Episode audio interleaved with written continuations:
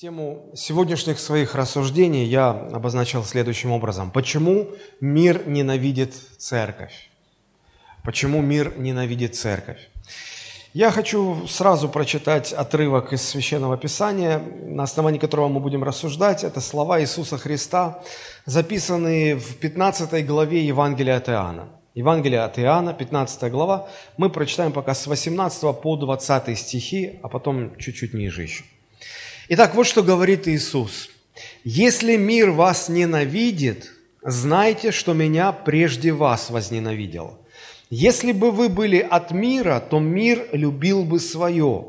А как вы не от мира, но я избрал вас от мира, потому ненавидит вас мир.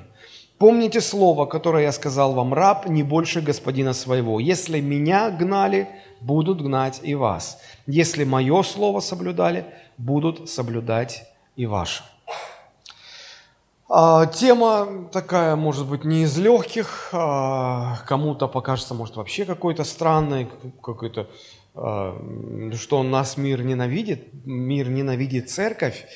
Но давайте по порядку будем рассуждать, разбираться в этом вопросе. Фактически мы видим, что вот этот отрывок, который мы прочитали, в них содержится предупреждение, в нем содержится предупреждение Иисуса Христа своим ученикам. А, Иисус говорил как раз, это вот слова, которые были сказаны на а, последней вечере, а, вот этот разговор Христа с учениками в горнице, там много чего было сказано, и в том числе вот это предупреждение о том, что вы обязательно столкнетесь с враждебным отношением мира к вам – и здесь Христос описывает природу этого враждебного отношения и говорит о том, каким должно быть наше отношение, отношение христиан к этой вражде мира, к этой ненависти мира. Для того, чтобы мы могли э, понимать, как с этим жить. Как с этим жить. Потому что понимание вот этого вопроса, оно очень сильно влияет на нашу эффективность как церкви в целом, и вообще на нашу духовную жизнь. Я отдаю себе отчет в том, что многими людьми эта тема воспринимается неправильно, а, некорректно, скажем так. Но для нас чрезвычайно важно разобраться в этом предупреждении Христа, которое Он дает своей церкви. Это явное предупреждение. Христос предупреждает, так будет. В принципе, в тот вечер который описан вот э, в 13, 14, 15, 16, 17 главах Евангелия от Иоанна, у Христа было не так мало времени, чтобы тратить его на какие-то, может быть, бесполезные, бессмысленные а, вещи, разговоры. И поэтому я, я полагаю, что он тщательно выбирал, о чем говорить. И вот одно, одна из таких важных тем заключалась в том, что он предупреждал своих учеников а, вы столкнетесь с враждебным отношением мира к вам. Вы должны знать, как к этому относиться. И это, в общем-то, не вопрос каких-то издержек, мол, ну так не планировалось, ну так вот оно произошло, поэтому ну потерпите немножко, что же делать. На самом деле нет, это всегда было в плане Божьем. Бог так запланировал, так устроил, что христиане никогда не будут чувствовать себя на земле как дома, а, что земля никогда не будет восприниматься именно как наш дом. И Христос э, явно недвусмысленно заявляет и говорит, что мир всегда будет вас ненавидеть.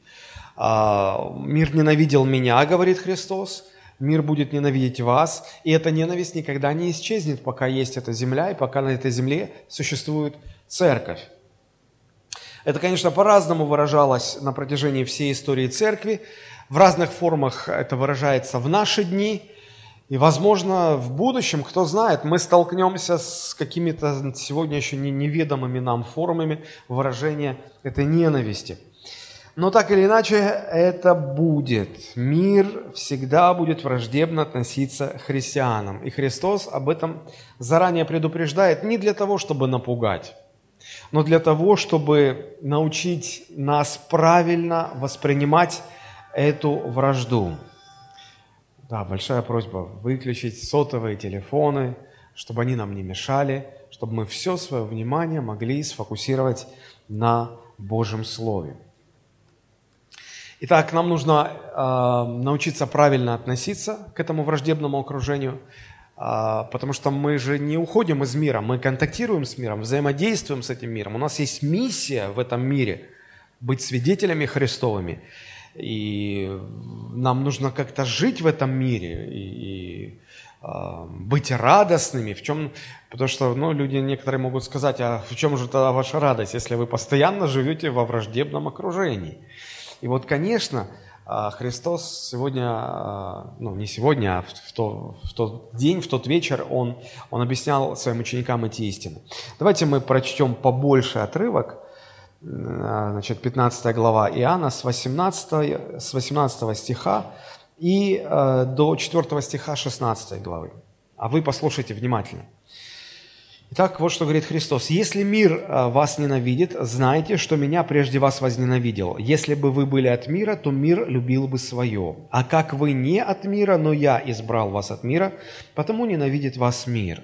Помните слово, которое я сказал вам, раб не больше господина своего. Если меня гнали, будут гнать и вас. Если мое слово соблюдали, будут соблюдать и ваше.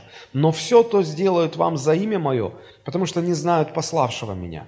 Если бы я не пришел и не говорил им, то не имели бы греха, а теперь не имеют извинения во грехе своем. Ненавидящий меня ненавидит и Отца моего. Если бы я не сотворил между ними дел, каких никто другой не делал, то не имели бы греха а теперь и видели, и возненавидели и меня, и отца моего. Но да сбудется слово, написанное в законе их, возненавидели меня напрасно. Когда же придет утешитель, которого я пошлю к вам от Отца, Дух истины, который от Отца исходит, он будет свидетельствовать обо мне, а также и вы будете свидетельствовать, потому что вы сначала со мною. Это сказал я вам, чтобы вы не соблазнились. Изгонят вас из синагог. Даже наступает время, когда всякий убивающий вас будет думать, что он тем служит Богу. Так будут поступать, потому что не познали ни Отца, ни Меня. Но я сказал вам это для того, чтобы вы, когда придет то время, вспомнили, что я сказывал вам о том. Не говорил же вам всего от начала, потому что был с вами. Если разобраться в э, корнях этой проблемы, то можно увидеть, что вражда мира по отношению к Христу, ко Христу имеет глубокие корни и практически начинается ну, с момента самого грехопадения человека. Помните, когда первые люди согрешили, то Бог объявил и Еве, и Адаму последствия, с которыми им придется теперь жить. И в том числе он обращался и к сатане в образе змея. И вот смотрите, что сказал Господь сатане. Это Бытие 3 глава 15 стих. «Я положу вражду между тобою, то он к сатане обращается, и между женою, и между семенем твоим то есть последователя сатаны, и между семенем ее, жены. Оно будет поражать тебя в голову, а ты будешь жалить его в пету. А богословы утверждают, что фактически это самое первое место, в котором Господь дает обетование о приходе Мессии, Спасителя. А как они видят здесь это обетование? Я попытаюсь объяснить. Посмотрите, здесь говорится о семени жены. Да? А, я думаю, что если вы читаете Библию, вы обратили уже внимание на то, что когда а, Слово Божие хочет нам сказать о потомках кого-либо, то всегда речь идет о семени мужа. Да, вот о верующих сказано, что вы семя Авраамова, не Сарина, Авраамова. Потому что, ну, по мужскому семени, по отцу, род, и когда родословные мы читаем в Евангелии от Матфея, от Луки, то там мы находим именно перечисление мужских имен по мужчинам. Почему же здесь сказано «семя жены»? Потому что мы знаем, что на земле был только один человек, который родился исключительно от женского семени. Это Иисус Христос, который пришел на землю через Деву Марию от непорочного зачатия. Обычно человек рождается от слияния мужского семени и женского – и рождается новая жизнь. Но здесь не было мужского семени, только женское. Поэтому здесь богословы усматривают указание на приход Мессии. Семя жены – это Мессия, это Иисус Христос. И вот здесь сказано, что между дьяволом и э, Христом всегда будет вражда. И между этим миром, господином которого является сатана, и Христом, и его последователями тоже всегда будет эта вражда. Она имеет очень глубокие корни. Если проанализировать всю историю израильского народа, то можно увидеть, что сатана постоянно стремился вредить этому народу, потому что он понимал, он помнил эти слова из Бытия 3.15, что э, Бог обещал послать Спасителя, и он придет через Божий народ. И поэтому он всячески старался навредить, предотвратить этот приход, чтобы он не наступил, потому что он знал, если Мессия придет, то он поразит его. Вот это, этот оборот, он будет поражать тебя в голову. В оригинале сказано, что он размажит голову. А в менталитете восточных народов того времени это означало одержать полную, не, полную, окончательную, сокрушительную победу над кем-то, забрать власть, отнять царство. И сатана понимал это, и он старался предотвратить, э, образно говоря, вставляя палки в колеса Божьему плану, вредя Божьему народу. И он пользовался самыми разными методами. Одним из самых излюбленных методов сатаны э, заключался он в следующей стратегии. Дьявол не пытался лично вредить. Дьявол эм, заставлял людей, вот Израиль, Израиль, евреев заставлял разными способами э, отступать от Бога, согрешать. Люди совершали грех, жили в грехе, и Бог их наказывал за грех. И расчет сатаны был на то, чтобы, ну, не он сам, сатана, вредил народу, а он, он повергал людей в грех, а потом бы уже Бог наказывал их за этот грех. Типа я тут ни при чем, это уже Господь со своими разбирается. И, и, и дошло до того, что ну, народ настолько упал в отступничество, что евреи вообще лишились всего. Они лишились храма. Император Тит в 70-м году по Рождеству Христову просто его камня на камне не оставил, разрушил все. Они лишились Иерусалима как столицы своего государства. Они лишились вообще своего государства. Они потеряли землю. И вот только-только 73 года назад, если мне память не изменяет, вот Израиль а, был восстановлен как государство, ему вернули свою территорию. И вот, по-моему, в этом году 73 года. Ну, то есть 80 лет еще не прошло, как это... А, и, и вот вот, вот представляете, до чего все дошло. И сейчас там столько проблем, а, вообще неразрешимых проблем между евреями, арабами, и просто ну, не хочу туда вдаваться во все эти подробности.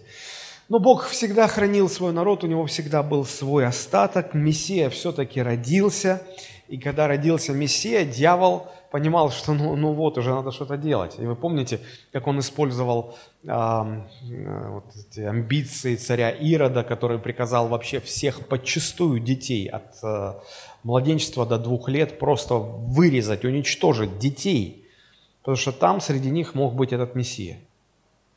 А, Христос вырос, он в 30 лет начал свое служение, и эта вражда не прекращалась.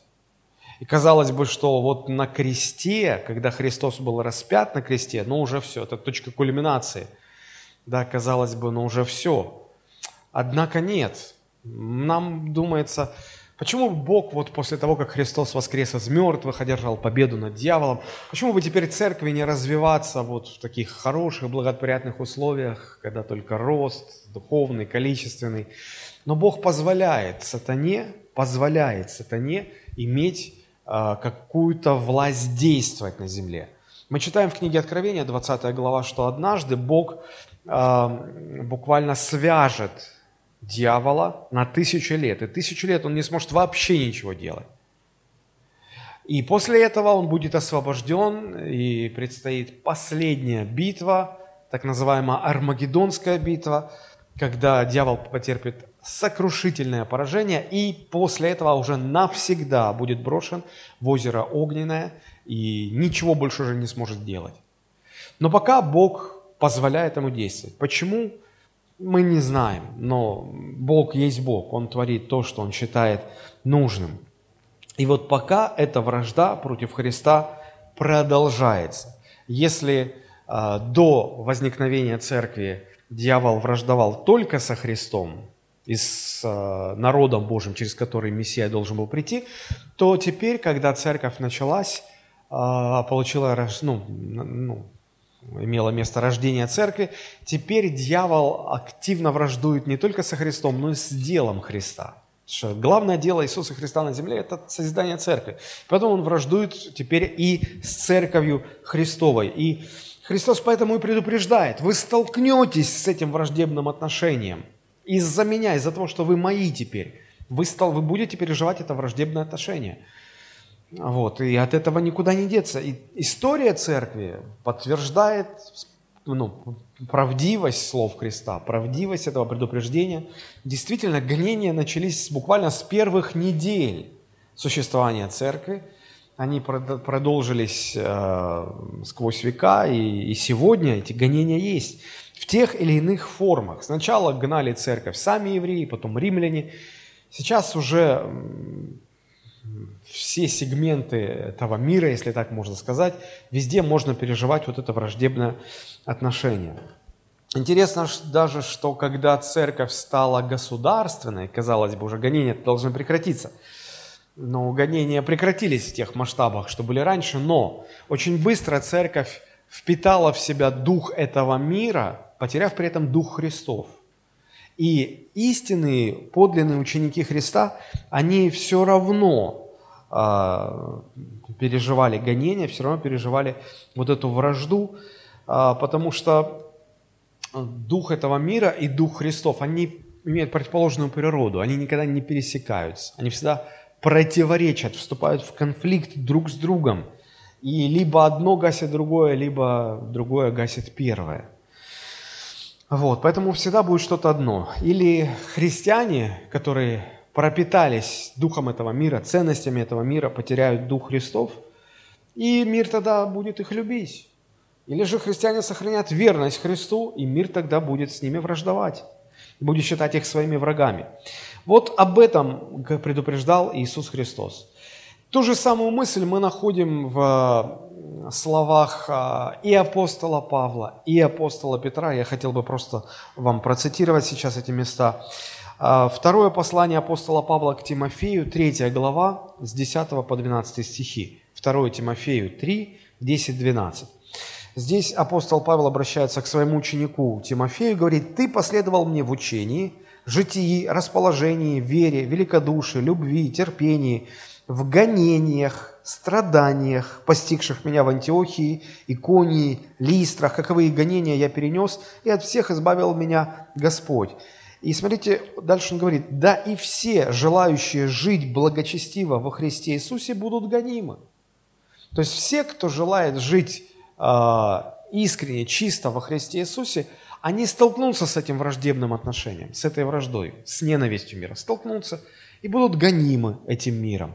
В современном переводе 12 стих звучит так. «И все, всех, кто хочет жить свято, в единении с Христом Иисусом, ждут гонения». То есть это неизбежно, потому что неизбежно это древняя вражда. Вы скажете, что, пастор, совсем никак не избежать гонений? Есть один способ. Вот. Надо перестать быть своим Христу и стать своим миру тогда мир вас перестанет гнать. Сделайте, чтобы не заводилось, пожалуйста. Но если вы сохраните верность Христу, гонения неизбежны. Формы разные, но за каждой из этих форм стоит а, вражда и ненависть этого мира. Вот как об этом писал апостол Петр. Первое послание, первое соборное послание Петра, 4 глава, с 12 по 16 стихи. «Возлюбленные, огненного искушения для испытания вам посылаемого не чуждайтесь, как приключения для вас странного, но как вы участвуете в христовых страданиях, радуйтесь, да и в явление славы Его возрадуйтесь и восторжествуете. Если злословят вас за имя Христова, то вы блаженны, ибо Дух славы, Дух Божий почивает на вас. Смотрите, если Дух Божий в вас активно действует – значит, вы столкнетесь с тем, что вас будут за имя Христова злословить. Теми он хулится, а вами прославляется. Только бы не пострадал кто из вас как убийца, или вор, или злодей, или как посягающий на чужое. А если как христианин, то не стыдись, но прославляй Бога за такую участь. То есть гонение на христиан, а, столкновение с ненавистью мира – это неизбежная часть христианской жизни.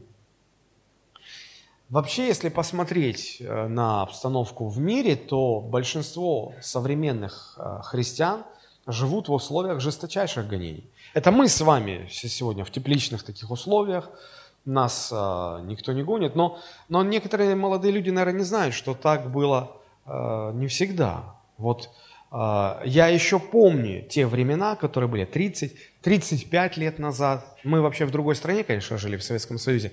Так вот, 35 лет назад за хранение дома Библии можно было попасть в тюрьму. Всего 35 лет назад. Можете себе представить?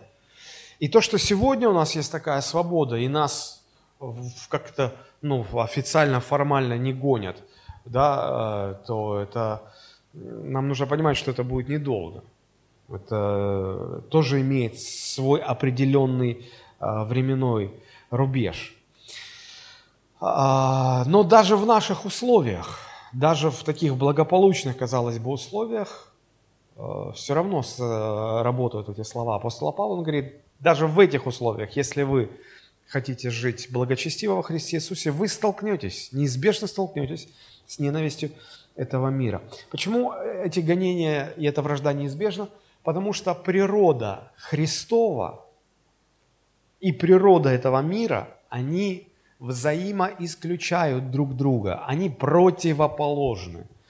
Знаете, когда вот э, два химических вещества соединяются вместе, определенные химические вещества, они вступают в реакцию. Иногда эта реакция бурно как-то проявляется, с выделением газа, шума, иногда вспышка огня.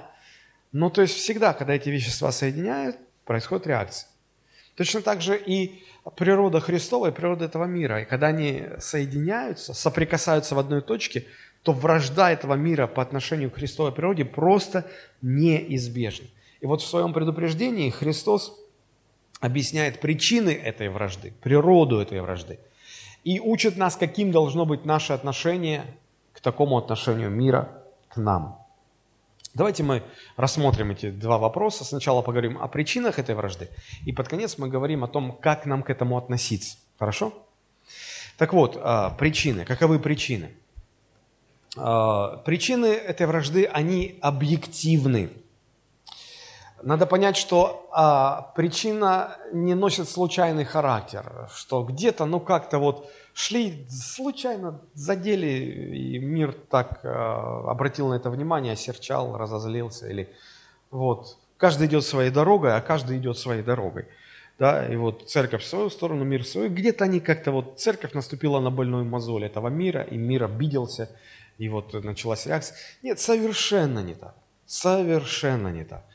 Причины объективные. Это не случайная реакция, не случайное перекрещивание интересов. Потому что будь, будь это просто случайное пересечение интересов, когда говорят, ну, ничего личного, только бизнес. Вот перешел дорогу моему бизнесу, вот получай. А так, ты хороший человек, у тебя претензий нет. То есть мы так думаем, что, ну, тогда и церковь должна как бы по, поаккуратнее на виражах, чтобы не задевать интересы мира, и мир тебя трогать не будет. Нет, и еще раз нет, такого невозможно. Вражда неизбежна, если христиане будут сохранять верность Христу. И мы сейчас рассмотрим основные причины, почему так происходит. Ну, причины на самом деле две большие. Во-первых, это неприятие Христа со стороны мира, а во-вторых, это неприятие христиан со стороны мира. Давайте поговорим сначала, почему мир не принимает Христа, почему мир ну, не хочет его принять. А, посмотрите, Евангелие от Иоанна, 15 глава, 18 стих. «Если мир вас ненавидит, Христос говорит, знайте, что меня прежде вас возненавидел». Если мир вас... А, когда мы встречаем э, слово «если», оно говорит нам, что перед нами условное предложение. И вот богословы говорят, что а, структура этого условного предложения в греческом оригинале такова, что смысл вот этого стиха, ну, по более расширенно можно было бы объяснить таким образом. Мир, Христос говорит, мир вас ненавидит по той же самой причине, по которой ненавидит меня. Только я с этим столкнулся раньше вас. А теперь и вы будете сталкиваться. Но причина, почему мир вас ненавидит и почему мир меня ненавидит, она одна. Потому что природа у нас одна. Дело в природе. Давайте разбираться вот в этом. Вообще, если э, сделать, провести такой социальный опрос, как социологи говорят, э, опросить репрезентативную выборку, то есть определенное количество людей, которое представляло бы общее мнение. Так вот, ну, допустим, мы опросили тысячу человек и задали вопрос, каково ваше отношение к Иисусу Христу? Вот неверующих людей в мире, каково ваше отношение к Христу? Я подозреваю, что людей, которые скажут, я ненавижу этого Христа, я подозреваю, что количество этих людей будет э, очень небольшим. Подавляющее большинство сформулирует свой ответ примерно так. Да мне все равно. Я вообще не знаю, не верю в него. Где Христос, где я? Мы вообще не пересекаем. Мне все равно. Я безразличен а небольшое количество людей ответят, что они ну, хорошо относятся к Христу, уважительно. Сегодня вообще модно уважительно относиться к а, христианству, рассуждать о вопросах христианской веры. А сегодня, значит, как праздник какой-то религиозный, так все ж вот то со свечками, то с пальмовыми веточками. Ну, у нас с вербовыми веточками ходят. Ну, ну неважно. Вот. А, как же тогда быть со словами Христа? Ну, наш бы социальный опрос показал бы, что лишь небольшая горстка людей имеет явно выраженную вражду по отношению ко Христу или ненависть. Почему Христос говорит, что весь мир ненавидит меня? Как это понимать? Дело в том, что речь здесь идет не о, а, не о прямой враждебности, если так можно выразиться. Мир в каком-то смысле может даже восхищаться Иисусом Христом. А, отдельными его характеристиками, отдельными его личностными качествами. А, но мир никогда в сущности своей не примет той миссии Христа, ради которой Он пришел на эту землю. Ну, давайте попытаемся вспомнить, что Христос сделал за время своего земного служения. Больных исцелял? Конечно. А, Мертвых воскрешал? Бывали случаи. А, голодных кормил? Кормил. А, освобождал от демонической зависимости людей? Освобождал. Наставлял. Кого-то спасал буквально от смерти. Вот как-то женщина, которую хотели забить камнями, ее поймали в грехе блудодеяния и хотели убить тут же. Христос ее спас. Христос много добра сделал. Много чего хорошего сделал Христос. А, разве это не нравилось людям? Нравилось, конечно. Они, собственно говоря, потому за ним и ходили толпами, что там еду раздавали, и от болезней врачевали, и помогали, и как-то чего-то можно было с этого поиметь. И даже дошло до того, что евреи как-то ну, пришли к такому общему пониманию, что неплохо было бы сделать этого Иисуса царем над Израилем. Потому что, ну кто еще больше-то заботится? Что-то первосвященник так сильно не заботится о них. Синедрион тоже а, так много добра не делает, а вот этот молодой раввин делает, так давайте его сделаем царем. И помните, как Иисус на это отреагировал? Он уклонился, он ушел от этого, он не захотел этого. Почему? Но причина в том, что э, мотив, почему люди хотели Христа сделать царем над собой, почему они хотели себе такого царя, причина этого желания была прямо противоположна той миссии, ради которой Христос пришел на землю. Это очень похоже сегодня вот на какое явление. Когда сегодня э, некоторые люди хотят принять Иисуса Христа и стать верующими, то пасторы и христианские служители, они почему-то никогда им в голову не приходит разобраться в причинах, а почему этот человек хочет принять Христа и сделать Христа царем своей жизни. По какой такой причине он хочет это сделать? Мы так не задумываемся, потому что, собственно говоря, не каждый день такое бывает. Не так редко, не так часто люди захаживают в церковь вообще, а из тех, кто захаживает, не так часто кто-то хоть вообще изъявляет желание принять Христа. И поэтому, когда такие люди попадаются, мы за них хватаемся, и да, да, да, и мы даже не разбираемся, по какой причине. Мы радуемся тем немногим, кто изъявляет это желание, и нам некогда смотреть на эти причины, потому как церковь и так что-то неважно растет, а тут еще, ну, как бы, пусть, пусть, там разберемся потом. Слушайте, но как тогда Христу было не все равно, почему люди хотели сделать его царем своей жизни, так и в наши дни. Христу не все равно, по какой причине люди хотят принять Христа в свою жизнь. А нам безразлично. А Христу не безразлично. Он тогда ушел от той возможности, чтобы его не сделали царем Израиля. Почему? Да потому что у него была другая миссия, другая цель – Потому что желание людей, которые хотели сделать Христа царем а, над собой, она вступала в прямое противоречие с духом Евангелия, которое Христос принес на эту землю. Нам нужно понять вот какую вещь.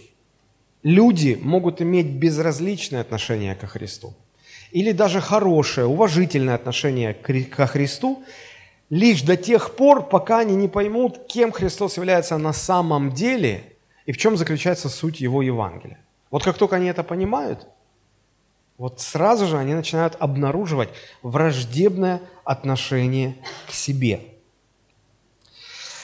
Я хотел бы показать четыре основные причины, почему Христа ненавидел мир. Мы говорим о неприятии Христа этим миром. И вот четыре, почему мир не принимал Христа. Во-первых, мир ненавидит Христа, потому что Христос является Богом. Вы скажете, а что тут ненавидеть? А я вам сейчас объясню. Христос, придя на землю, Он не просто заявлял и говорил, что «я есть Бог». Послушайте, Он не просто ограничивался заявлениями и словами. Он вел себя как Бог. Люди смотрели на Него, увидели человека – и видели, что этот человек ведет себя как Бог. Естественно, они возмущались. Ты что себе позволяешь? Как это вообще можно понимать? Вот один из таких случаев описал евангелист Марк, 2 глава, с 5 по 7 стихи. Читаем, Марк, 2 глава, с 5 по 7 стихи. «Иисус, видя веру их, говорит расслабленному, «Чада, прощаются тебе грехи твои». Помните эту историю, когда а, в доме было столько народу, что ну, ну, невозможно было зайти. И тогда а, там были люди, у которых знакомый их, друг их был парализованный просто, да, и они его затащили на крышу, разобрали крышу, крыши плоские были тогда, вот, разобрали крышу, представляете, Христос там в, в доме что-то говорит, и вдруг там штукатурка сыпется, дырка в потолке, и оттуда там спускают парализованного на Э, каком-то гамаке такое все, и там люди уже стирают штукатурку с лица.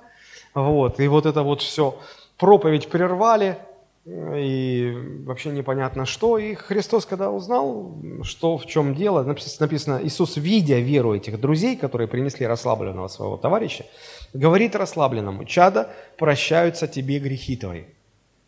Ну так мог сказать только Бог. Потому что только Бог может прощать, прощать грехи. Вот почему сразу реагируют фарисеи. Смотрите, следующий стих. Тут сидели некоторые из книжников и помышляли в сердцах своих. То есть они слышат эти слова, видят простого человека, слышат, как он так себя ведет. Они думают, что он так богохульствует? Кто может прощать грехи, кроме одного Бога?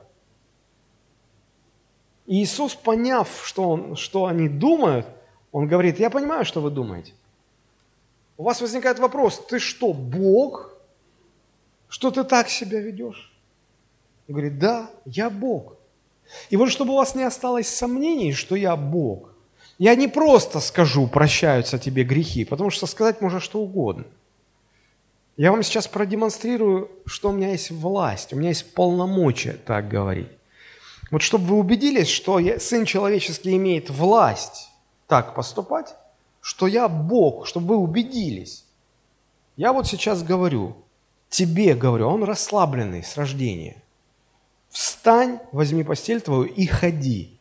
И вот на глазах у этих людей этот человек, который был парализован, он недвижим был, он встает, начинает ходить, он выздоравливает у них на глазах в секунду.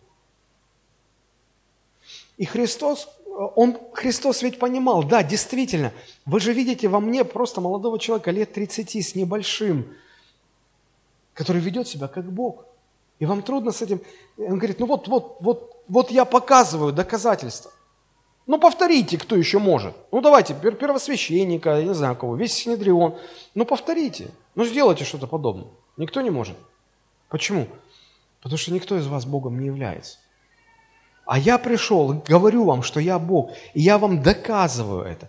Потому что посмотрите, как а, в, а, мы, в самом начале прочитали, Христос говорит, это 15 глава, а, «Если бы я не сотворил между ними дел, каких никто другой не делал». То есть, говорит, если бы я просто заявлял, что я Бог, но не подтверждал бы это делами, которые никто не может сделать, кроме Бога, но тогда бы можно было бы понять этих людей. Но а так они, смотрите, а, если бы я не пришел и не говорил им, то не имели бы, если бы я не сотворил между ними дел, каких никто другой не делал, то не имели бы греха. А теперь видели, видели все доказательства, и казалось бы, ну примите эти доказательства. А нет, они раздражают. Они, да, доказывают, что он Бог, но теперь это раздражает. Смотрите, они э, э, видели и возненавидели и меня, и Отца. Вот в чем дело. Вот в чем дело. Иисус буквально доказывал свою божественность, и так было много-много-много раз. Иногда современные христиане стремятся вот к таким же чудесам, какие творил Иисус, не, не понимая, что они гонятся за химерой. Этого никогда не будет. Потому что Христос эти чудеса делал для того, чтобы доказать, что Он Бог. Что никто не может это делать. А мы как-то наивно полагаем, что вот сейчас и мы такие чудеса будем творить. Для большинства людей, которым к этому стремятся, они, хотят, они к этому стремятся, чтобы утвердить себя. Себя утвердить. Показать, что вот они там перед Богом, кто-то что-то. Они не понимают природу этих чудес, которые Христос совершал. И казалось бы, вот же доказательство, да? Ну, примите, что Иисус есть Бог. Но нет. Люди не, э, они принимали эти удостоверения, принимали эти доказательства. Но чем больше было этих доказательств, тем больше люди ожесточались против Иисуса. Сначала его просто ненавидели, потом искали компромат на него, обвиняли его в том, что он сумасшедший, потом составляли планы, чтобы его убить, и в конце концов его распяли. Вот такова истинная природа отношения этого мира – ко Христу. И таких примеров очень-очень много. Почему люди ожесточались? Почему а, принятие Его как Бога вызывало такое ожесточение? А я объясню почему. Потому что если ты говоришь А, то надо говорить и Б. То есть если ты принимаешь, что Христос Бог, ты сказал А, надо говорить Б. А это значит, если Он Бог, значит, надо Ему покориться. Значит, нельзя просто так сказать, а я с тобой не согласен. Ты, ты Богу это говоришь? Или, а я не согласен. Ты Богу это говоришь? С Богом так нельзя. Это Он владыка. Это Он творец, а мы творение. Скажет ли глина горшечнику, что ты, ты, что ты делаешь? Нет, это безумие. И они не хотели подчинить себя власти Христа, и поэтому не признавали Его божественность. Вот этого они не хотят. Знаете, сегодня люди могут восхищаться Христом, но ровно до того момента, пока слова Христа не потребуют, чтобы их жизнь изменилась. Вот ровно до этого момента. В этой точке начинается сопротивление. В этой точке начинается проблема. Хотите пример? Пожалуйста. Помните, богатый юноша приходит ко Христу и говорит, «Учитель благой». А Иисус его поправляет и говорит, «Почему ты называешь меня благим?» Это слово применительно только к Богу. Только Бог благ, помните? И говоря «учитель благой», он как бы намекал, что ну да, я принимаю твою божественность, ты, ты Бог. А, что мне еще делать, чтобы наследовать жизнь вечную? Иисус, видя все там, что у него в голове творится, говорит, ну ты же знаешь заповеди, соблюдай заповеди. Говорит, нет, нет, нет, нет, нет, заповеди я с юности соблюдаю. Это все. Что еще? И вот смотрите, такое уважительное отношение, такое почтение, учитель благой. Это все равно, что ко мне бы подошли сегодня и сказали, пастор, вы такой божественный пастор. Я бы, как Иисус сказал, ну, я человек. Ничего божественного во мне нет. Я человек. Не-не-не, вы божественный пастор. И э, смотрите, вот Христос говорит, ну, ты действительно хочешь, чтобы я тебе сказал? Хорошо. Вот тебе одного не достает. Возьми, продай все, что у тебя есть, раздай нищим и иди следуй за мной. Вот она, точка. Ты признал Христа Богом, ты сказал А, теперь говори Б. Теперь делай то, что он сказал. А вот здесь уже, как это? А он богатым был. Как это продать все? Как это нищим раздать? Я такой умный, трудился, зарабатывал, сейчас все спустить на, на нищих, чтобы этим дуракам повезло. Вы и что, и нищим, а я тебе нищий это такой, зачем там? Не-не-не-не-не-не-не, так не пойдет. И написано, что он, смутившись, удалил, хорошо хоть спорить не стал, удалился. Знаете, мне этот юноша напоминает многих современных религиозно настроенных людей, которые вот со свечками, толпами идут в храм поклониться Христу. На Пасху идут, на Рождество идут, толпами идут. И они вроде как признают Христа, поклоняться Ему хотят. Но все это до одной точки. Как только они сталкиваются с необходимостью покориться Слову Христа, воле Христа, вот здесь начинается сопротивление. Для них Христос и Его Слово, вот Слово Христово, для них это памятник э, исторической литературы, вот, наравне с другими великими мыслителями. Но, может быть, даже не наравне, может быть, чуть выше. Но, может быть, даже не чуть выше, а выше, вот точно выше всех их вместе взятых. Но только это не то слово, которому вот безоговорочно нужно покориться, потому что это Бог сказал. Вот это они не хотят. Фактически такие люди поклоняются вымышленному ими Христу, а не настоящему Христу. Вымышленного Христа они любят, настоящего они любить не могут. Знаете, в чем разница? Вымышленный Христос находится в их власти, а настоящий Христос имеет власть над ними. А никто не хочет, чтобы кто-то над ним имел власть. Дух этого мира так устроен, что люди стремятся к независимости. Они не хотят быть подвластными. Людям это не нравится. Вот почему люди не принимали Христа, не, ненавидели Христа. Ровно до того момента, а, пока нужно, пока не надо было покоряться тому, что Он говорит, вот ровно до этого момента им могли восхищаться. Когда они сталкивались, приходили в эту точку, все, у них начиналось, появлялось в сердце враждебное отношение. Но надо понимать, что Христос пришел не для того, чтобы философствовать и просто болтать о каких-то, пусть и великих вещах. Он пришел для того, чтобы в нем признали Творца, Бога и покорились Ему. А люди не хотят этого. Людей это раздражает. Это первая причина. Он был Богом, и когда они видели, как Иисус, внешне выглядя как человек, ходит и ведет себя как Бог, но это, это... Даже сегодня, когда мы видим какого-то человека, который ведет себя, знаете, вот иногда едешь по дороге, и кто-то там выезжает и ведет себя как будто, как меня, когда мой, э, э, как это сказать, инструктор, да, учил вождению, он говорил, ну ты, Рогозин, выехал на дорогу, я хозяин, вся страна, расступитесь в стороны. Говорит, тебе не на машине ездить, тебе на электричке ездить надо. Там вот рельсы и все. Говорит, держись своей полосы. И вот когда такой вот умник выезжает, как я хозяин вся страна, он какое отношение э, возбуждает в коллегах, в соседних автомобилях? Конечно, возмущение. Вот гораздо большее такое возмущение вызывал Христос, когда вел себя как Бог.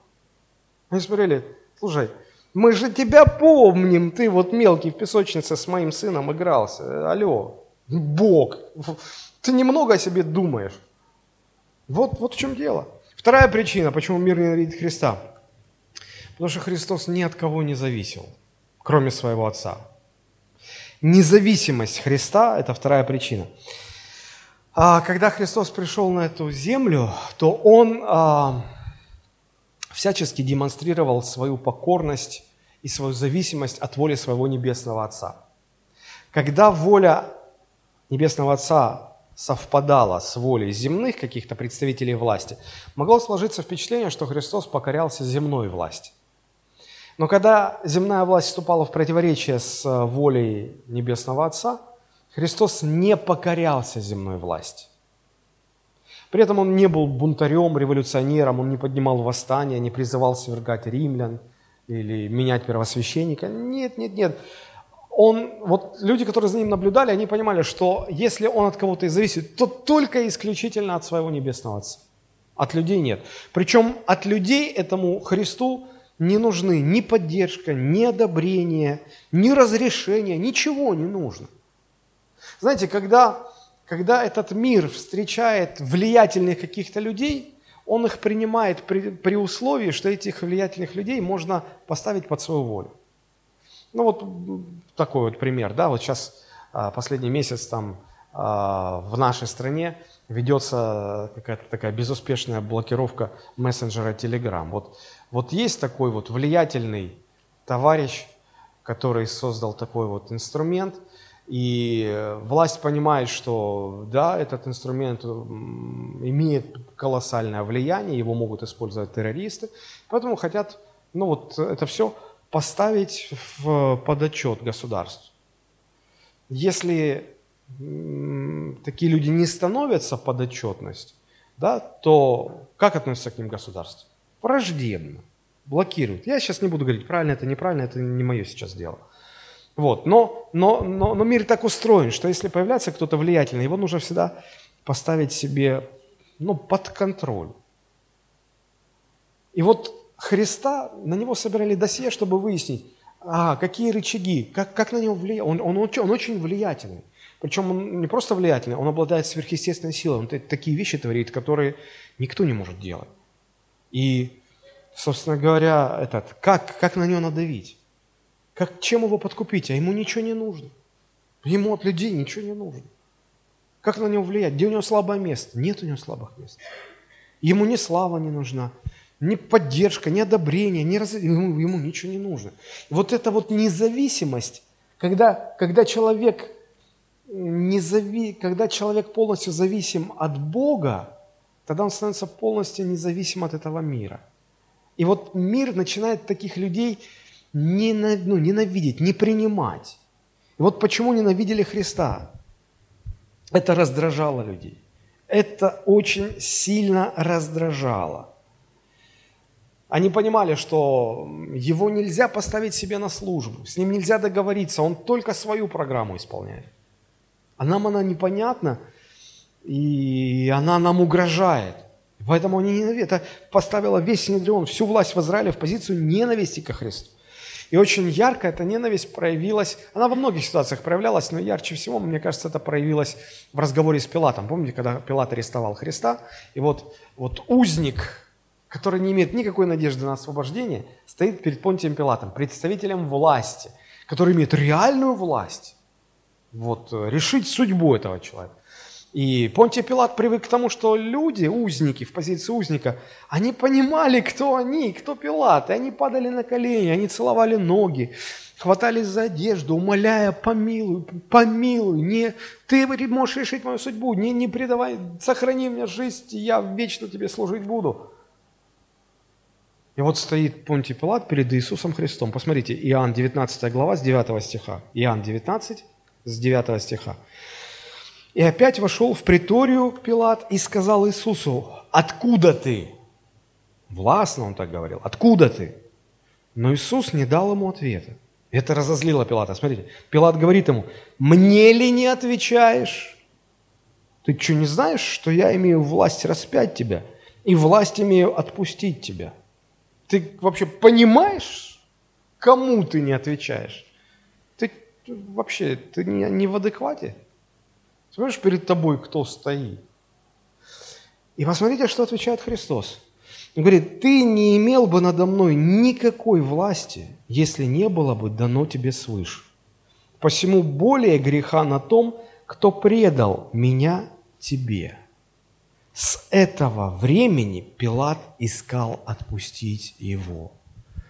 Не узник боялся прокуратора, а прокуратор боялся узника. Потому что в этом узнике во Христе он видел больше власти, чем имел сам по себе. Независимость Христа пугала и раздражала. Еще раз повторю, полная независимость, полная зависимость от Бога делала Христа абсолютно независимым от людей. И это миру не нравится. Им нужен покорный Христос. Независимый Христос их раздражает. Независимый Христос непредсказуем. Его невозможно просчитать. К нему невозможно приспособиться. Его невозможно заставить работать на себя. Он обладает колоссальным влиянием и беспрецедентной сверхъестественной властью. Это заставляет ненавидеть и бояться. Но еще раз хочу подчеркнуть, при этом Христос не был революционером. Он не призывал свергать власть. Он не призывал поднимать революции какие-то. Нет, он просто делал то, что повелел ему Небесный Отец. Я думаю, что нам надо учиться у Христа. Это пример для нас и для церкви, потому что когда сегодня церковь ищет признание со стороны мира, это выглядит очень жалко. Потому что если церковь становится другом миру, она превращается и делается врагом Богу. Помните, как Яков а, недвусмысленно, очень категорично выразился, 4 глава, 4 стих послания Якова – прелюбодеи и прелюбодейцы. Это он к верующим, на минуточку, к верующим обращается. Прелюбодеи и прелюбодейцы. Не знаете ли, что дружба с миром есть вражда против Бога? Так, кто хочет быть другом миру, тот становится врагом Богу. Это взаимоисключающая вещь. Вот почему это вражда. Вот почему ее никуда не избежать никак. Мир никогда не примет и не полюбит, и не, не воспримет настоящую церковь. Настоящую церковь мир будет ненавидеть, как ненавидел Христа. Мир будет принимать и любить только продажную церковь. Но от такой церкви отворачивается Бог.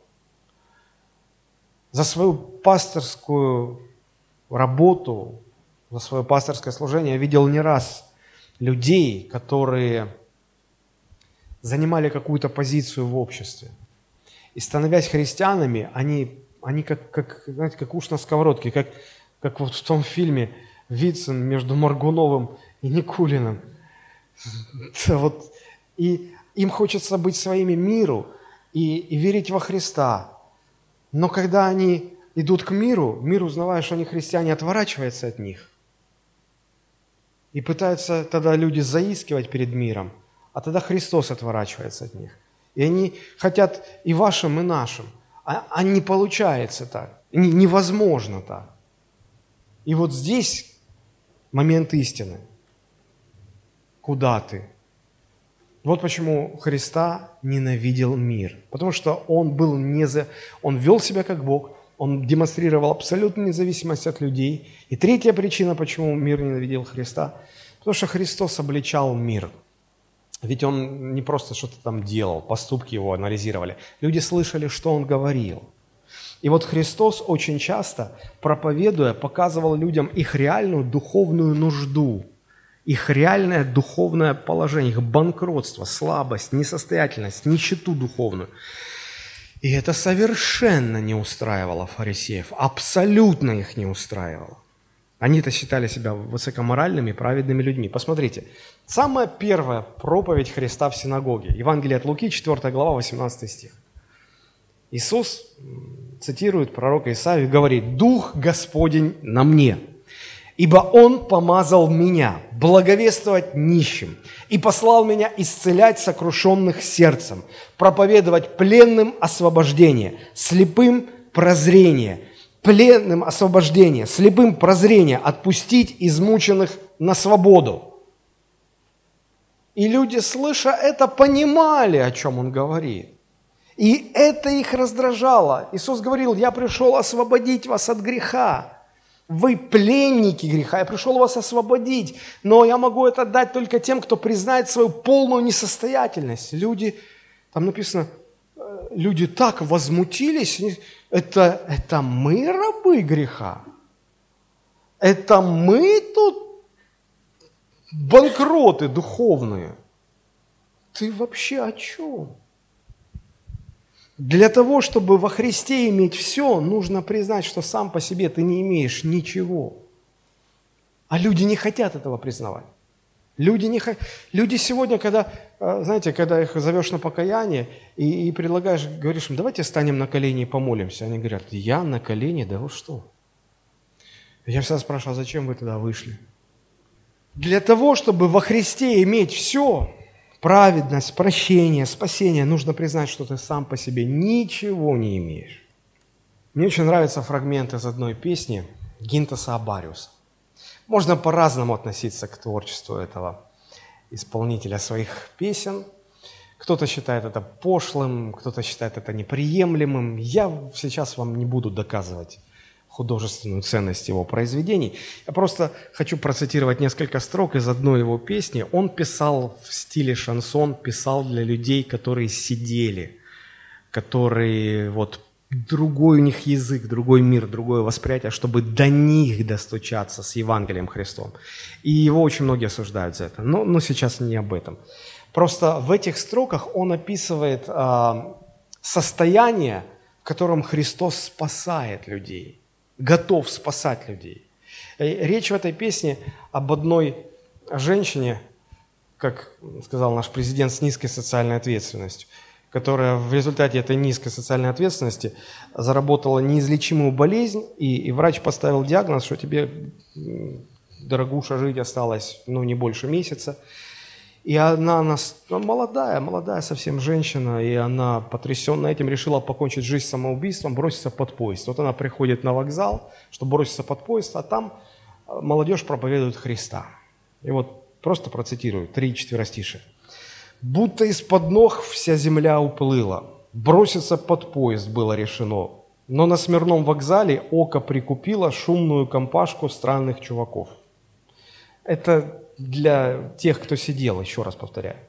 Чей-то голос в сердце начал вдруг стучаться, что на крест Иисус понес мои грехи, чтоб в смертельном страхе мне не содрогаться, а воскреснуть вновь для жизни впереди. И пробираясь сквозь народ, я пулей вырвалась вперед, легла пред Богом тряпкою. Иисус, меня прости. И в миг, как будто жуткий мрак, ушла беда, и был лишь страх, и поняла тогда, что я исцелена внутри. Вот эта фраза «легла пред Богом тряпкою, Иисус, меня прости». Сегодня так мало людей, которые готовы признать, что они вот на самом дне, да ниже падать некуда. Готовы признать и сказать, Иисус, спасай меня. Сегодня дух этого мира заставляет людей демонстрировать всем свою важность, значимость, праве, как, как это я, как это тряпка. Че вы вообще сумасшедшие какие-то? Я уважаемый человек – я духовный банкрот. Видите, вон своим бомжам там проповедуете. Признать вот так вот свою несостоятельность, люди этого мира боятся. Дух мира заставляет людей вести себя по-другому, доказывать самозначимость, утверждать свою значимость всеми мыслимыми и немыслимыми способами. И это совершенно противоположная позиция. Христос спасает только тех, кто признает, что он уже ничего не значит, ничего не заслуживает, и дальше падать ниже уже некуда. И вот когда Христос называет в этой синагоге вот этих вот уважаемых религиозных лидеров рабами и слепцами, обратите внимание на их реакцию. Евангелие от Луки, 4 глава, 28-29 стихи. Услышав это, все в синагоге исполнились ярости. С чего? Иисус вышел, прочитал значит, из пророка Исаи и сказал, что вы все нуждаетесь в спасении. Вы без спасения ноль, без палочки. Услышав это, все в синагоге исполнились ярости и, встав, выгнали его вон из города и повели на вершину горы, на которой город их был построен, чтобы свергнуть его. Это было в Назарете. Я однажды был в Израиле, был в Назарете – И экскурсовод водил нас на ту гору, с которой хотели столкнуть Христа. Я вам скажу, я вообще высоты боюсь. Я на 10 метров к краю боялся приблизиться. А они Христа к самому, к самому краю прижали. Но вдруг что-то произошло, Бог вмешался. И люди расступились, и Христос спокойно прошел и ушел оттуда. Я могу только представить, что там было. Каждый вставал и возмущенно говорил, подождите, это, это, это я нищий, это я слеп, это я раб греха. И встает, наверное, этот руководитель синагоги и говорит, ну ладно, как бы этот, алло, ну это я? Я руководитель синагоги. Ты, может, еще и первосвященника Каиафу назовешь рабом греха? Ты что себе позволяешь? Им нужен был Мессия, который мог бы, помог бы усилить им их значимость, их важность, чтобы они на него оперлись и еще более показали, какие они великие, значимые, придать им еще больше веса перед другими. Но им совершенно не нужен был Мессия, который выставляет их абсолютными духовными банкротами и рабами греха. Им такой не нужен был. Я как пастор иногда переживаю что-то подобное. Поделюсь своими наблюдениями. Меня, как пастора, готовы признавать, пока я говорю то, что люди хотят слышать. И ко мне тоже так иногда обращаются, там, о, божественный пастор. Ну, я утрирую, но как-то так. Но это ровно до одного момента. Вот ровно до одного момента. Когда я им говорю, что я как пастор, тебе сейчас говорю, что ты не прав. Ты ошибаешься, тебе нужно поменять свое поведение. Вот, вот я пастор благой ровно до этого момента. После этого момента они говорят, пастор, а кто вам дал право вторгаться в мою личную жизнь? Это ваше мнение, что вы считаете, что я не прав. А я с этим не согласен. И, пожалуйста, больше не лезьте в мою жизнь. Иначе я ходить не буду в вашу церковь и десятины не буду приносить. Если ты считаешь меня своим пастором, то пастора нужно слушаться как Христа. А здесь уже не хочет. Как это? Как это он будет мне указывать, что, что мне делать, а что мне не делать? Вот и все. Я очень часто с этим сталкиваюсь. И гораздо реже я сталкиваюсь с положением, когда, а, признавая меня своим пастором, человек готов делать то, что я как пастор говорю. Я не говорю про какие-то глупости. Но вот простой пример. А, мы когда проводим наши пасторские встречи, и иногда у меня ну, отпрашиваться, можно там на полчаса пораньше уйти, я всегда разрешал, а потом смотрю, что-то так зачистили, и, и, и один человек говорит, пастор, а можно мне пораньше уйти? Я говорю, а что, если я скажу нет? Ну, я не отпущу тебя. Ты мне нужен. Мы о важных вопросах будем говорить. И вот только один раз один человек сказал, но если не отпустите, значит, буду сидеть. Я говорю, а если я до утра скажу сидеть? Говорит, ну, буду сидеть до утра. Я говорю, конечно же, иди, ты свободен. Я тебя не буду держать. Но просто я, я, я очень редко вижу, вот, э, когда слова не расходятся с делом. Чаще всего меня просто уведомляют, ставят в известность, что будет так. А уже разрешу, я не разрешу. Ну, мы, мы тебя поставили в известность, все. Вот в чем дело. Поэтому пока я говорю то, что люди хотят слышать, пастор, пастор, пастор, пастор. А как только я говорю, ты не прав, тебе нужно меняться, тут вплоть до разборок уже. Что вы себе позволяете? Вот по этой же причине Христа ненавидели. И вот что говорил Христос. Марк 2,17. Услышав это, Иисус говорит им, нездоровые имеют нужду во враче, но больные. Я пришел призвать не праведников, но грешников к покаянию. Иисус говорит, вот почему а, блудники, бомжи, они вперед вас идут в Царство Божие. Потому что они, они даже не оспаривают тот факт, что ниже некуда падать. Они соглашаются. А вы, религиозные вожди, по сути, вы такие же, как эти проститутки и, и, и наркоманы. Такие, духовно вы такие же. Но вы о себе возомнили, что вы вожди народа. Дух мира этого заставляет вас так думать. И это не дает вам вот стать в эту позицию, Господи, спасай меня. Вы слишком много о себе думаете. Вы считаете себя праведными. Он говорит, а я пришел грешников спасать. А раз вы праведные, хорошо. Оставайтесь со своей праведностью. Не больные, не, не здоровые имеют нужду во врача, а больные. Я понял, что самодостаточные и самоправедные люди никогда не будут любить Христа. Никогда. Он им не нужен.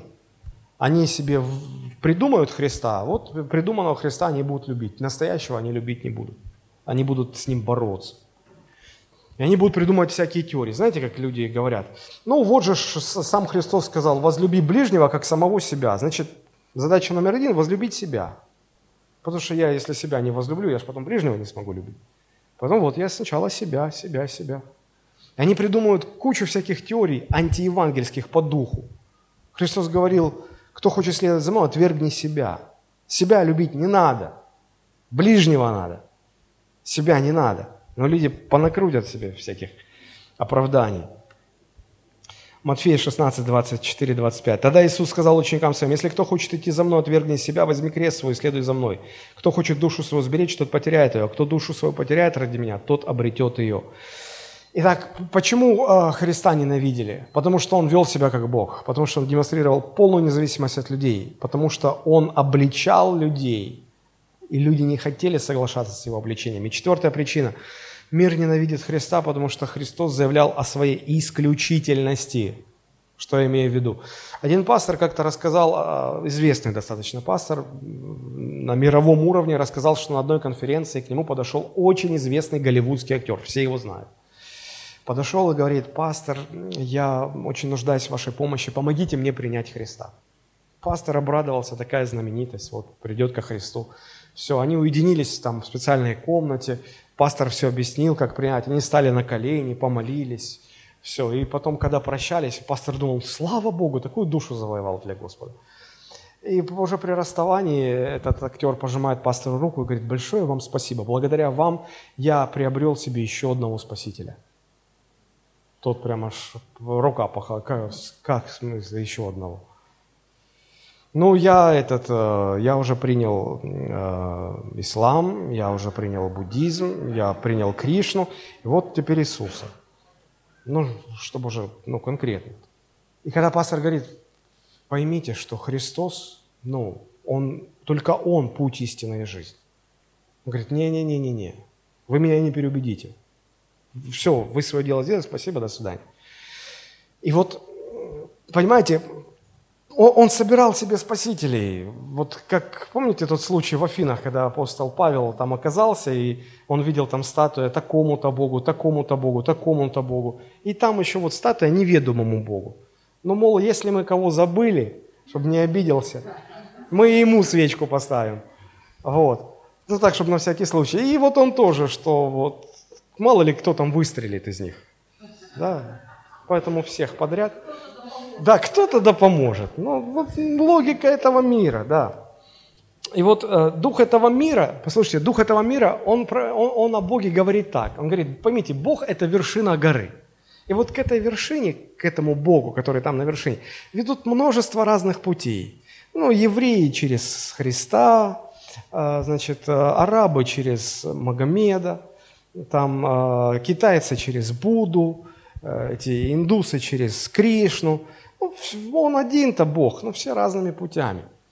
И когда начинаешь говорить, что этих путей немного, и не несколько, а он вообще один. Иоанн 14,6.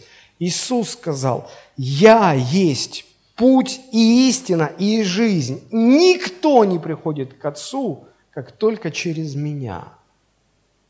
Деяние 4.12. «Ибо нет другого имени под небом, данного человеком, которым надлежало бы нам спастись. Это имя Иисус Христос». Когда мы заявляем об эксклюзивности, миру это не нравится. Они говорят, подождите, подождите.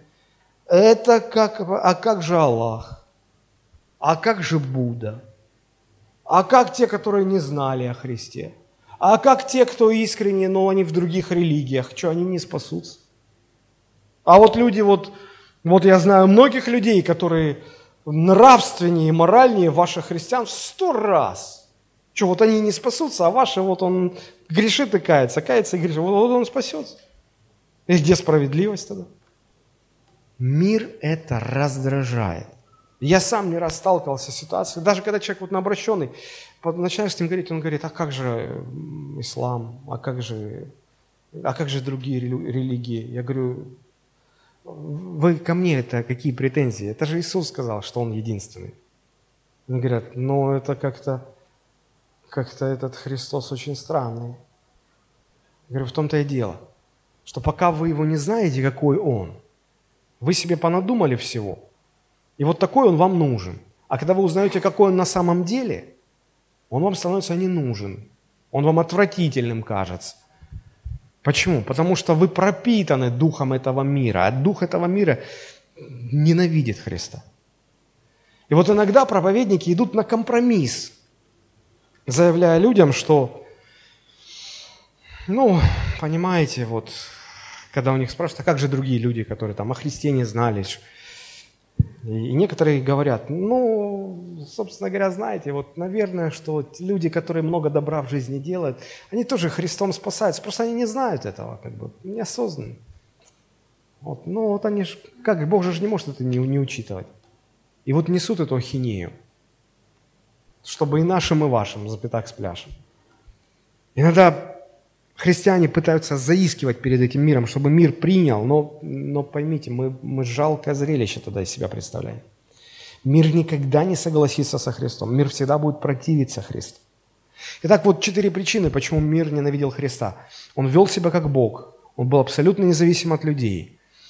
Он э, Третье, он обличал и не стеснялся в своих обличениях.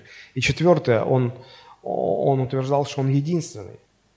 Нет других путей к спасению, нет никаких других путей к спасению. И вот этот Христос говорит, потому что из-за того, что меня ненавидит, вот из, по этой же самой причине и вас будут ненавидеть. А, Евангелие от Иоанна 15, 18. «Если мир вас ненавидит, знайте, что меня прежде вас возненавидел. Если бы вы были от мира, то мир бы любил свое. А как вы не от мира, но я избрал вас от мира. Я, он говорит, я вас избрал из мира.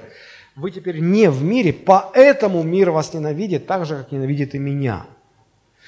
То есть христиане – это люди, которые не от мира сего. Это не значит, что они, как отшельники-монахи, живут в монастырях, носят длинные бороды и вообще телевизор не смотрят, и газет не читают, вообще не знают, что происходит, там в земле ковыряются, картошку сажают. Нет, мы живем в этом мире, мы взаимодействуем с этим миром. У нас есть миссия в этом мире – свидетельствовать о Христе. Но единственное, что мы, как христиане, мы не вписываемся в систему этого мира. Потому что вот у этого мира другая система ценностей, другие жизненные цели и другой господин. Вот три основных характеристики. А, а, система ценностей какова в этом мире? Человекоцентризм. Человек – мерило всего – вот если хорошо человеку, значит это вот является ценностью. В Царстве Божьем другая, другая совершенно система. Там богоцентризм, Бог в центре. Если это хорошо Богу, это хорошо. Если человек не согласен с Богом, это проблема человека. Мир с этим никогда не согласится. Ну никогда. Другие жизненные цели. Цели в этом мире какие? Обогащение. Кто больше заработал, тот круче. Нет денег? Иди отсюда. С тобой даже разговаривать никто не будет. Есть деньги, с тобой будут разговаривать. В Царстве Божьем другие цели. Мы не живем а, ради этой, этой, этой земной жизни. Мы живем ради Христа. И Господин другой. Библия говорит, что этот мир э, держит в своих руках э, князь века сего, сатана. У нас Господин Иисус Христос. Всякий человек, который пойдет против ценностей этого мира – знаете, как мир прореагирует? Он назовет его фанатиком. Сектант узколобый, чернота, мракобес. И вообще угроза для общества. Запретить, посадить и выгнать их всех. Если мы войдем в систему этого мира, мир нас примет, мир нас будет любить. Мы тогда свои для этого мира. Если мы не в этой системе, эта система нас отвергает. Это может по-разному выражаться. В одних э, местах и в одни времена за это э, сжигали на кострах. Сегодня за это, может, увольняют с работы. А, потому что, понимаете, какие-то другие формы, ну, в советское время верующим не, не, не давали возможности получать высшее образование. Ну, просто чтобы они не, не становились умными. и не имели никакого будущего. Вот Христос говорит, я вас избрал из мира, поэтому мир вас ненавидит. И самое главное в заключении, как нам к этому относиться? Что нам со всем этим делать? Что нас так не любят-то? Вот. Очень важный вопрос.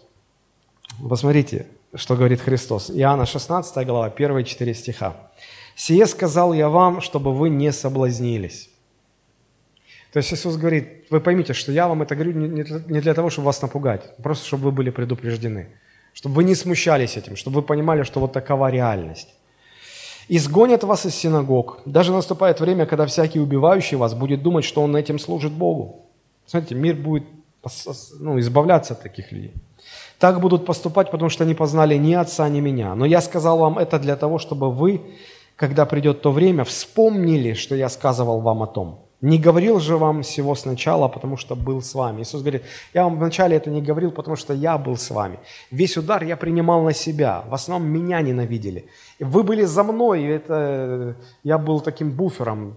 То есть я принимал удар, а на вас, до вас не доставало. Сейчас я от вас ухожу, и вам самим придется держать этот удар. Поймите это. Вот почему я говорю вам.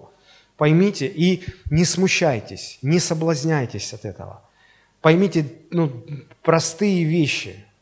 Поймите, что э, э, у вас в этом мире, хотя он вас ненавидит, у вас есть две цели в этом мире. Во-первых, вы являетесь моими представителями в этом мире, а во-вторых, э, у вас есть миссия в этом мире, вам нужно свидетельствовать здесь о Христе, о спасении. Что значит быть представителем Христа в этом мире? Посмотрите, Иоанн 15, 20. Иисус говорит, если меня гнали, будут гнать и вас. И если мое слово соблюдали, будут соблюдать и ваше. То есть, если вы сохраните верность Христу, если вы не смешаетесь с этим миром, то ваше слово будет иметь такую же духовную власть, такой же вес, как и слово самого Христа. Вы можете говорить людям тогда на основании Священного Писания. Это будет все равно, что сам Христос сказал. Это, это чрезвычайно важно, иметь представителей Христовых, тех, кто ну, может от имени Бога говорить здесь на земле. Это чрезвычайно важная миссия. Здесь э, секрет авторитета, духовного авторитета церкви. Ну и вторая миссия, или вторая задача, или второе истина, как, как нам к этому относиться, мы должны понимать, что мы не только представители Христа на земле, но мы, мы, должны, мы здесь оставлены, чтобы быть свидетелями о Христе. Мир будет гнать нас, но среди этого мира будут люди, которые, которых слово нашего свидетельства коснется, и они обратятся ко Христу. Ну, например, так было в ситуации, которая описывает нам Деяние, 17 глава, 32-34 стих. «Услышав о воскресении мертвых», это когда Павел проповедовал в Ариапаге в Афинах. «Услышав о воскресении мертвых, одни насмехались, а другие говорили, ну, об этом послушаем тебя в другое время. Итак, Павел вышел из среды их, Некоторые же мужи, пристав к нему, уверовали. Между ними были Дионисий Ариапагит и женщина именем Дамарь, и другие с ними. То есть Павел проповедует, его поднимают на смех, осмеяли, освистали, выгнали. Но вместе с тем к нему присоединились люди, которые уверовали. И вот ради этих людей мы и остаемся в мире, чтобы для них воссиял свет благовествования Христова. Вот ради таких людей Бог оставляет нас в этом мире – и дальше, 25, вот Иоанн 15, 25 и ниже, а, Иисус говорит о том, что мы здесь оставлены, чтобы свидетельствовать о Нем. Смотрите. «Но да сбудется слово, написано в законе, их возненавидели меня напрасно. Когда же придет утешитель, которого я пошлю вам от Отца, Дух истины, который от Отца исходит, Он будет свидетельствовать о мне. А также и вы будете свидетельствовать, потому что вы сначала со мной». Эти слова относились не только к а, первым апостолам, они относятся и к нам, современным ученикам Христа – мы будем свидетельствовать о Христе. Вот вкратце, если да, мы разобрали эту тему, мы узнали, почему мир ненавидит церковь и всегда будет ненавидеть. Мы поговорили о природе этой ненависти, мы узнали, каким должно быть наше отношение к этой ненависти. Мы не должны смущаться, мы должны понимать, что такова реальность, мы должны понимать, что наша задача быть представителями Христа здесь, и наша задача быть свидетелями а, Христова благовестия. И я предлагаю сейчас вместе встать и помолиться о том, чтобы Господь а, помог нам правильно относиться а, к ненависти, к враждебному окружению мира, чтобы мы а, не озлобились, не отвечали в ответ, а чтобы мы оставались представителями Христа и Его свидетелями. Господь, благодарим Тебя за милость Твою, любовь.